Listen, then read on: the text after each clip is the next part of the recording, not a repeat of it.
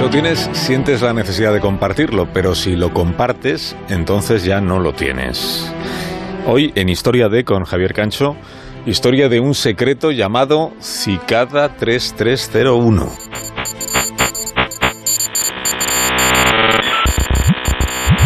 Cicada 3301 apareció en la red hace casi 10 años. Era un enigmático mensaje que decía lo siguiente. Estamos buscando individuos altamente inteligentes. Para encontrarlos hemos creado una prueba. Hay un mensaje oculto en la imagen publicada. Encuéntralo y te llevará por el camino que conduce hacia nosotros. Esperamos con ansia conocer a los pocos que llegarán al final del sendero. Buena suerte. Somos 3301. Este críptico mensaje fue el comienzo de la llamada historia de los tres laberintos.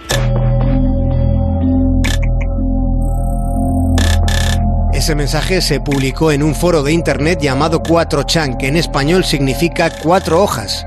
Fue considerado en su momento el foro más salvaje. Fue el lugar donde Anonymous apareció por primera vez. En esa comunidad virtual fue donde se publicó el enigmático mensaje de cicada, que en nuestro idioma significa cigarra. El primer acertijo fue resuelto por un número considerable de personas en todo el mundo. Meses después, la misteriosa organización planteaba un reto nuevo tras el siguiente enunciado. La Epifanía está sobre ti, tu peregrinación ha comenzado, te espera la iluminación. Buena suerte, somos 3301.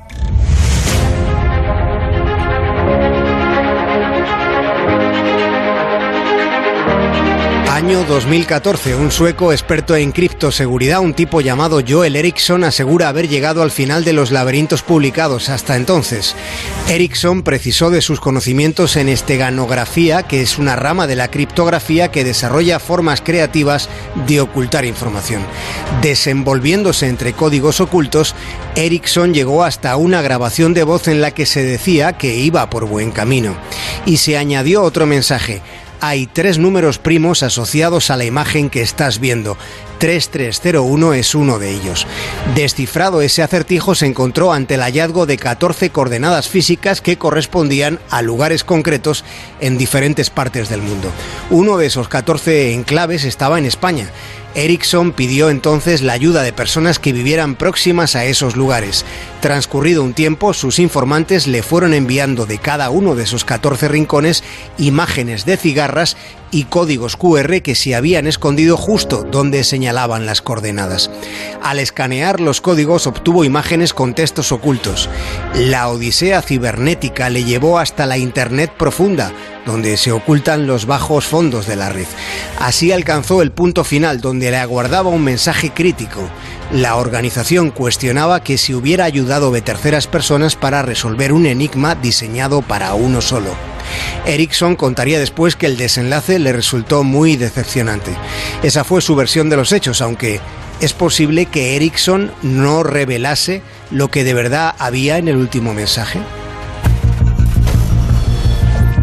In January 2012, a mysterious organization released an intricate puzzle on the internet, saying it was looking for Otra pregunta plantea qué hay detrás del enigma de la cigarra, qué tipo de organización esconde.